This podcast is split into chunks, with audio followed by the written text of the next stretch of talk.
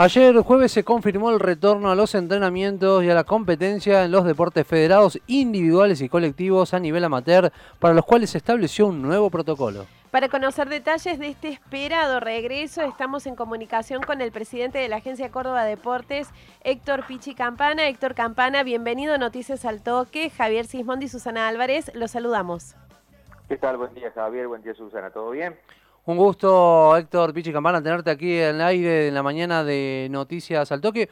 Eh, ¿Cómo será este regreso y bajo qué condiciones y protocolos?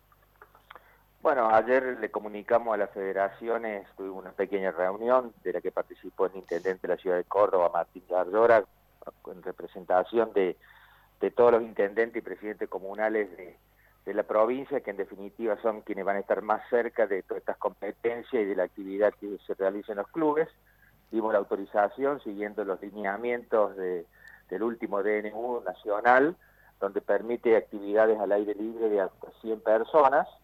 Eh, había un reclamo de la, un pedido, mejor dicho, de la eh, Federación de Fútbol de habilitar una cierta cantidad de personas en los partidos, de venta de entrada, obviamente, para solventar los gastos.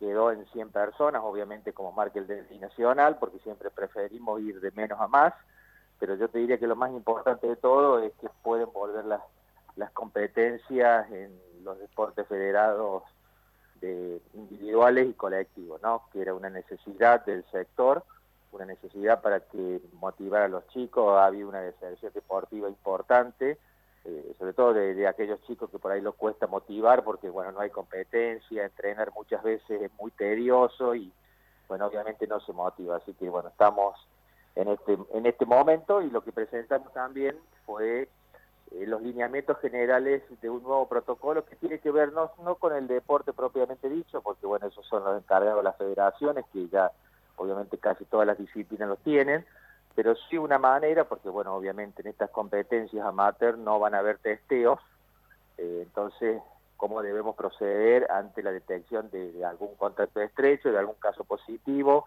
o de contacto de contacto y en general cómo debe comportarse la gente que asista a estos mismos eventos, ¿no? Así que la verdad que la reunión fue realmente muy buena y bueno, esperemos que prontamente todos vuelvan a la actividad.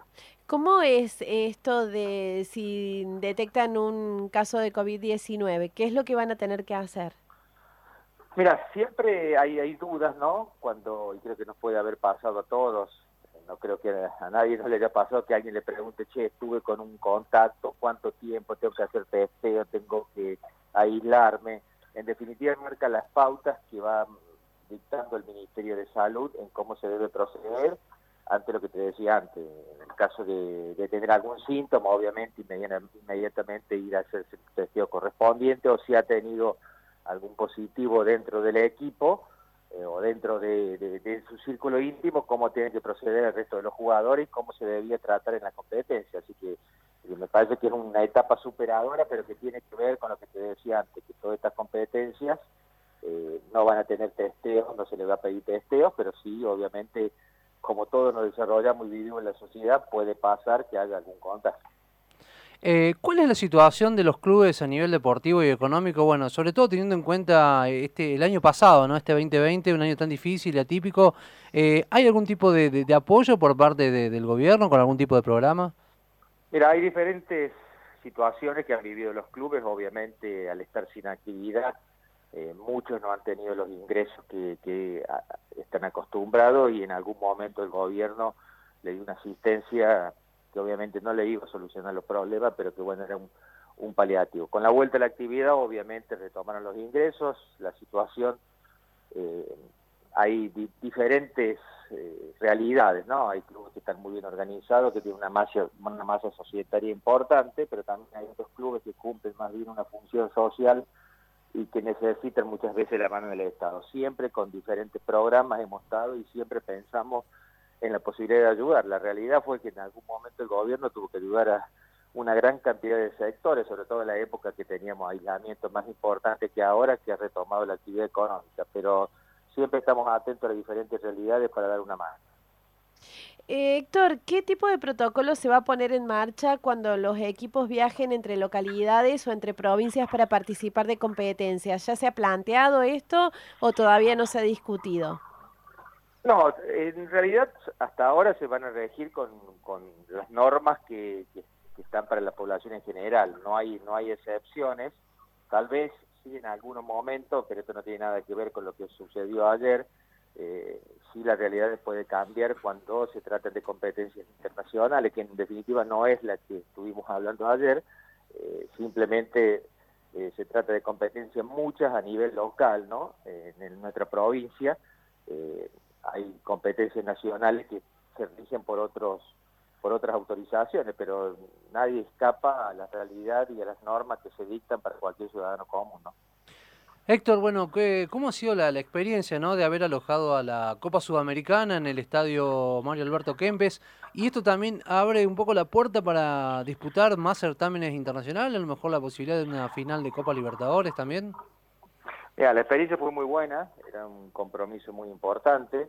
Eh, obviamente con el formato de final única de, los torneos continentales, tanto de la Sudamericana como de la Libertadores, bueno, se genera una, expectativa en este partido la verdad que importante. Fue una experiencia creo que superadora para todos los que estamos en la Agencia de Córdoba de Deporte y también para mucha gente de la provincia participar en este evento, más allá que obviamente el organizador era la Conmebol, nosotros éramos como la, contraparte local y la gran cantidad de personas que participaron, para, para darte una idea, el día del evento teníamos acreditados creo que entre 1.200 y 1.400 personas que tenían que ver con la organización, ¿no?